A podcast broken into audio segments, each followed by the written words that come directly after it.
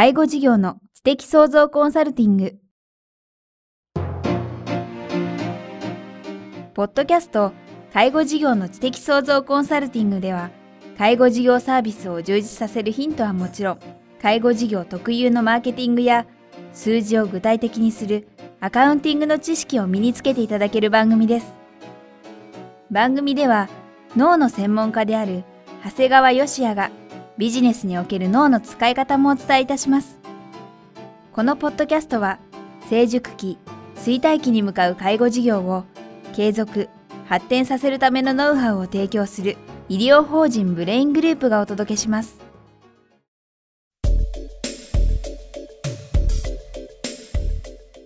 え皆さんこんにちは。ナビゲーターの早川洋平です。介護事業の知的創造コンサルティング。今日は第13回です。長谷川さんよろしくお願いします。よろしくお願いします。前回ですね、戦略と戦術ということで、えー、特にま経営者にとっては戦略が必要だというお話が上がってきましたけれども、今日はですね、テーマ、ランチェスター戦略ということで、またこの戦略という、えー、文字がありますが、今日は具体的にどんなお話を？そうですね。経営者がですね、戦略を立てる上で、ランチェスター戦略というのはとても有効な考え方なんですが、ランチェスター戦略って言葉はご存知ですかね？そうですね。よくあの、まあ、ビジネス書だったりすると、ランチェスター戦略って言葉よく出てますが、はい、何かまあその、弱者にとっての戦略だぐらいのところは知っているんですが、詳しくはどんな感じなんでしょうか？そうですね。あの、やはりあのビジネスの世界でもその程度ですので、介護の世界ではあまり知られていない言葉なんですが、ランチェスター戦略っていうのは、あの、教科書的には、市場シェアの状況、およびその企業の市場における地位、競合企業とのその力関係によって取るべき施策を変えるということを特徴とします。いわゆる具体的にはですね、要するにビジネスを進めていくときにですね、自分の事業がですね、その業種の中で果たして強者なのか、弱者なのかってことを常に考えるんですね。それによってですね、当然取って、取るべきですね、えー、戦略が変わってきますよと。だから皆さん常に同じことをするんではなくて、その立場立場によって異なるんですよ。取る戦略は異なるんですよということになります。で、ちなみにその強者と弱者の定義というのはですね、いわゆる市場シェアの大きな企業を強者と定義し、で、まあ、強者っていうのはですね、そのシェアを守るための戦略をどのようにするかというふうに考えていくことになるんですね。市場シェアの小さな方がそうすると弱者ということなんですか？そうなんですね。逆にですね、市場シェアの小さな弱者はですね、この強者とまともに戦っても絶対勝てないもんですから、うん、限定的な範囲を自分で作ってですね、その範囲でナンバーワンになることを目指して、で、少ない経営資源をですね、そこにですね、集中するということになるんですね。はい、まあ正直申し上げますとですね、介護事業っていうのはその特性からですね、まあ、あの、全国展開しているような部分の会社以外はですね、ほとんどはまあ、あの、弱所に分類されると考えた方がいいと思います。うん、介護事業の特性からというお話ありましたけど、一般の企業で言うと必ずしも、例えば私も団地させなく今お話が伺うまでは正直そこまで分かってなかったんですけど、大企業であれば強者、えー、ちっちゃな企業であれば、えー、弱者ってイメージあったんですけど、必ずしもそういうわけではないとことですね。そうなんです。これはですね、シェアですね。その業種の中のシェアっていうのがすごく、あの、大事になってきますね。だから、あの、そのシェアがちっちゃいうちは弱者の戦略で戦わなければいけないし、で、逆にですね、あの、間違えてはいけないんだけど、弱者の戦略で戦ってたらですね、いつまでもそれを続けてればいいわけじゃないんですね。で、弱者の戦略でうまくいけばですね、シェアを、えー、高くすることができますので、はい、そうするとその時にですね、今度強者の戦略に変えないといけないんですね。はい、で、そのスイッチがですね、あの、うまくできていなくて、せっかく強者になったのに、また同じ戦略を取られて弱者になってしまうっていうケースも結構あるんですね。今お話伺って、あの、ある程度理解したんですけど、例えば具体的に今、はい、えー、これは一般の企業さんでもいいんですけども、まさにこのランチ予算戦略の具体例みたいな会社っていうのはあるんでしょうか？そうですね。あの、二つ、あの、代表的なものがあるんですが、これはビール業界。これはですね、実は弱者戦略が当たった一つの話なんですが、もともとビール業界っていうのはですね、キリンビールっていうのがですね、うん、これがもう本当にシェアを大きく持っていた時代があったんですね。はい、で、その時に、アサヒビールはですね、あの、まあ、すっきりとした飲み心地という、今までのビールの中ではあまり相手にされなかったところにですね、ドライっていうのを出したんですね。もう一時コマーシャルも、だからアサヒビールはですね、このドライというのにもうすべての経営資源を集中させたんですね。はいで、その時にですね、強者であるキリンさんはですね、まあ大したことないだろうと思って何も戦略を取らなかったんですね。で、朝日さんがですね、そのドライドライドライというもう限定な時のところに全ての経営資源をつぎ込んできたもんですから、あれよあれよとこう全体のシェアを取るようになってですね、そこで慌てて、えーキリンビールさんはもう途中でひっくり返された時も一回あったんですけど、いわゆるこれはもう弱者戦略が見事に当たった例なんですね。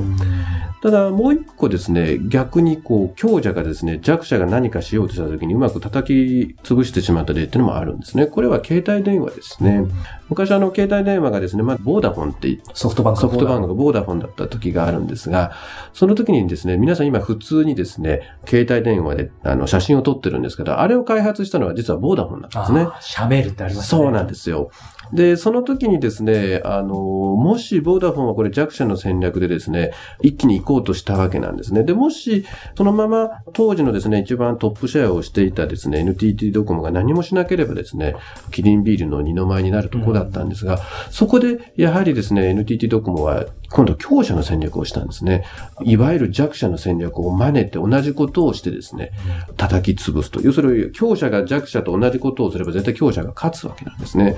で、結局 NTT ドコモもですね、同じ、えー写真の撮れる携帯というのを出したもんですから、ボーダフォンは、実はボーダフォンってのはすごいアイデアのものを世の中に出したんですが、結局同じものを NTT ドコモにも、あの、後で出されてしまって、思ったほどのシェアを伸ばすことができなかった。ですから、この例っていうのはですね、弱者が成功した例、強者がですね、うまく弱者にひっくり返されなかった例という代表な例になりますね。確かに今お話があって、その、ボーダフォンの当時そのシャメールっていう言葉はやはり皆さん聞いても今も、あの、普段ですね、例えばドコモの携帯持ってる方でも、シャメシャメって言ってると思うのそうなんで、まあ名前だけは残っちゃうぐらいインパクトがあったってことですよね。ただそこを NTT ドコモさんはきちっと抑え込んだからですね、今のシェアも維持できてるんだと思いますね。なるほど。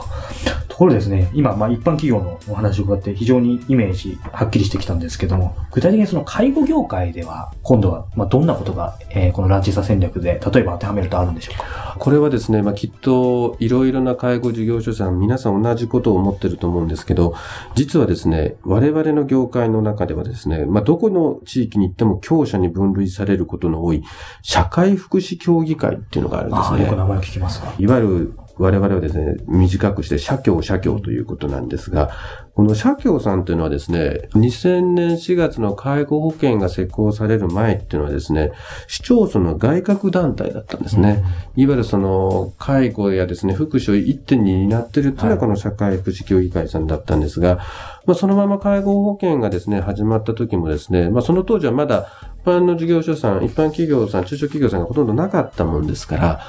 もうほとんどこの社協さんが一手にですね、そのまま引き継いだというところがありますね。ですからもう今もですね、市町村の中ではもう本当に多くの従業員を抱え、幅広い事業展開をしており、まあある意味ですね、まあ地域によって差はあるんですけど、まあどちらかというと田舎に行けば行くほどですね、あの市場シェアを独占しているケースが多いわけですね。まあ、そうすると今伺うと、その、この介護事業で言うと、いわゆるその弱者である、はいえーその民間企業が強者である、そうなんですね社協。にどう立ち向かうかっていうのが一つポイントとなりそうですね。そうなんですね。ですから、あの、いわゆる、えー人もいない、お金もない、まあ、いわゆる一般の民間企業がですね、いわゆる弱者として、強者である社会福祉協議会さんにですね、どのように立ち向かっていくかっていうのは、これはですね、もう介護事業成功の一つの課題になっていくと思います。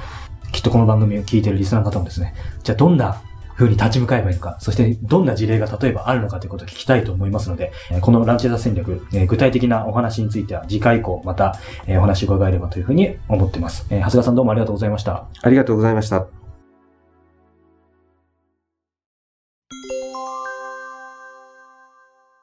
ここで番組からお知らせがあります。ブレイングループではですね、4月16日土曜日、認知症セミナーを開催するそうです。場所はですね、東京五反田学研本社ビル3階ホール、13時から16時、定員150人、会費5000円ということでですね、えー開催するそうです。この認知症セミナーというのは具体的にどんなことを当日お話しいただくんですか？えー私がですね、去年の6月にですね、出版させていただいた、あの、学研から出した、まあ、認知症の家族のための本というのがあるんですが、まあ、その本の中にも書いてある、認知症の正しい知識を得て、得ましょうというのが一つの主題になります。ですから、まあ、あの、看護婦さん、介護職さん、まあ、ご家族の方という、まあ、認知症に関心がある方に、まあ、ちょっと3時間っていう、えー長いセミナーにはなるんですが、あの、その分、認知症の基本的な対応からですね、あの、知識、えーさらに、まあ、あの、こんな社会資本が使えますよというような、まあ、割と幅の広いはい。内容のお話ができるんではないかなというふうに思っております。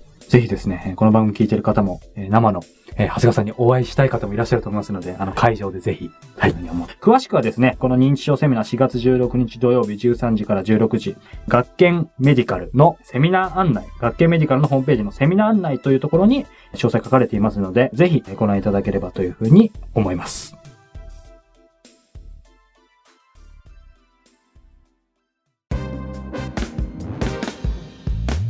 今日のポッドキャストはいかがでしたか？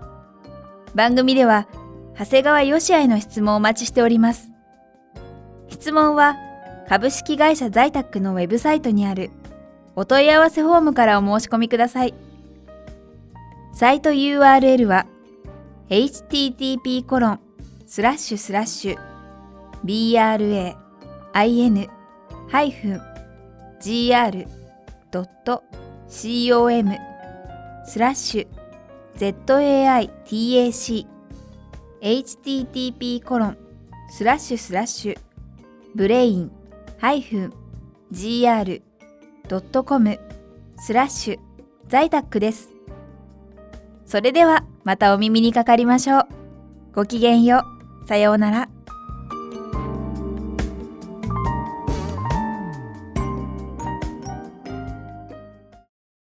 この番組は、